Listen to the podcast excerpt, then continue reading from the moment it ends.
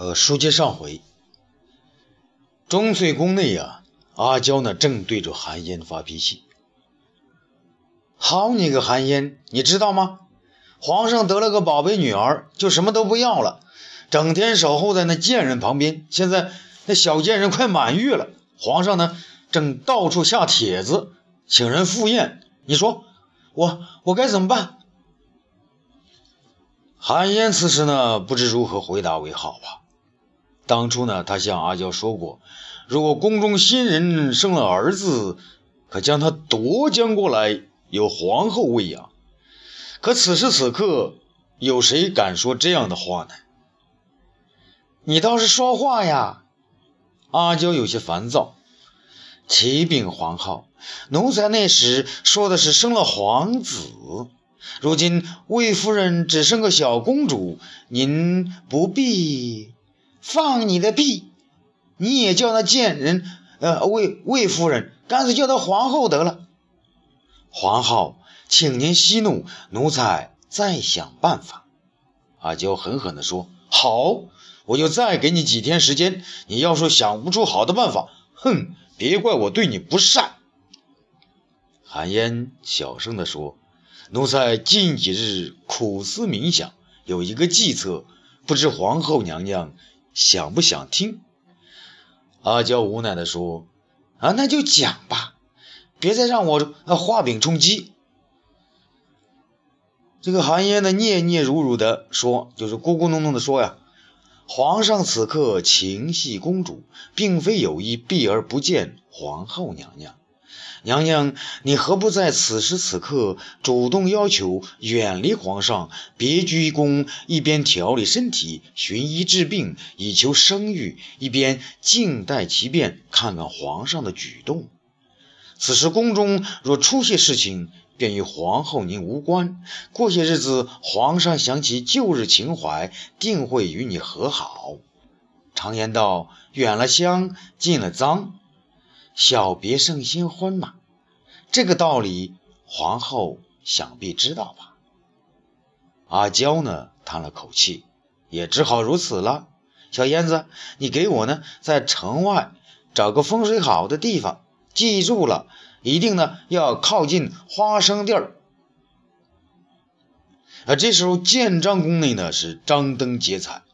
武帝和卫子夫呢，守着女儿，与皇太后一道，接受一批又一批大臣和他们的夫人们跪拜和道贺。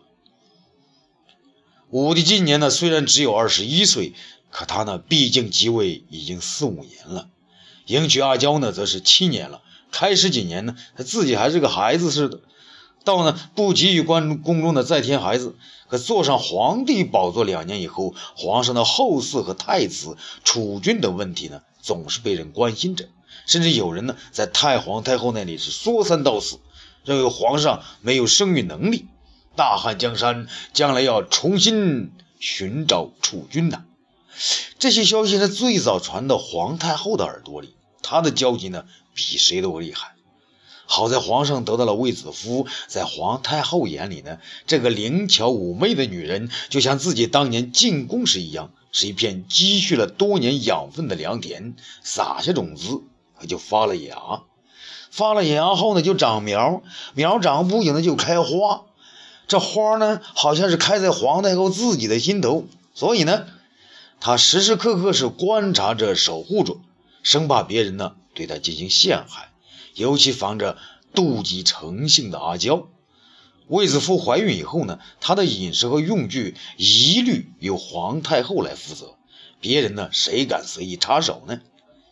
卫子夫生产前的几天，皇太后干脆你让他住在自己身边。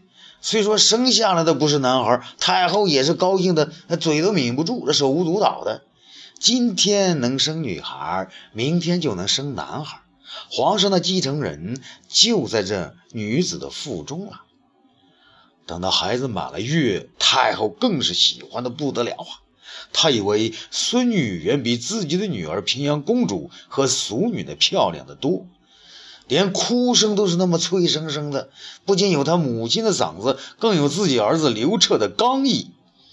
而平阳公主呢，则多了些景帝那种不哼不哈的肉劲儿。比来比去，皇太后看着满月的孙女，觉得她像自己的脚丫缝里跳出来一颗夜明珠。她认为必须把她放在自己的宫中，不然呢，即使眼睛不瞎，也会有太皇太后那样什么也看不见的感觉。想到这里呢，他把那如花似玉的宝贝呢又抢到自己的怀里。武帝呢，今天一直精神抖擞地站在母亲和魏夫人的身边，他要让臣子们看看。自己呢，不仅是威严无比的大汉皇帝，而且是雄秀赳赳的一个大男人。他想呢，昨天我还是父亲的儿子，是天地之子，今天我已经是一个真正的父亲，天下子民们都该把我当父皇看待了。我马上就会有儿子，有了儿子，自己的地位会更高，太皇太后呢，则会更老，天下将全部是我的天下。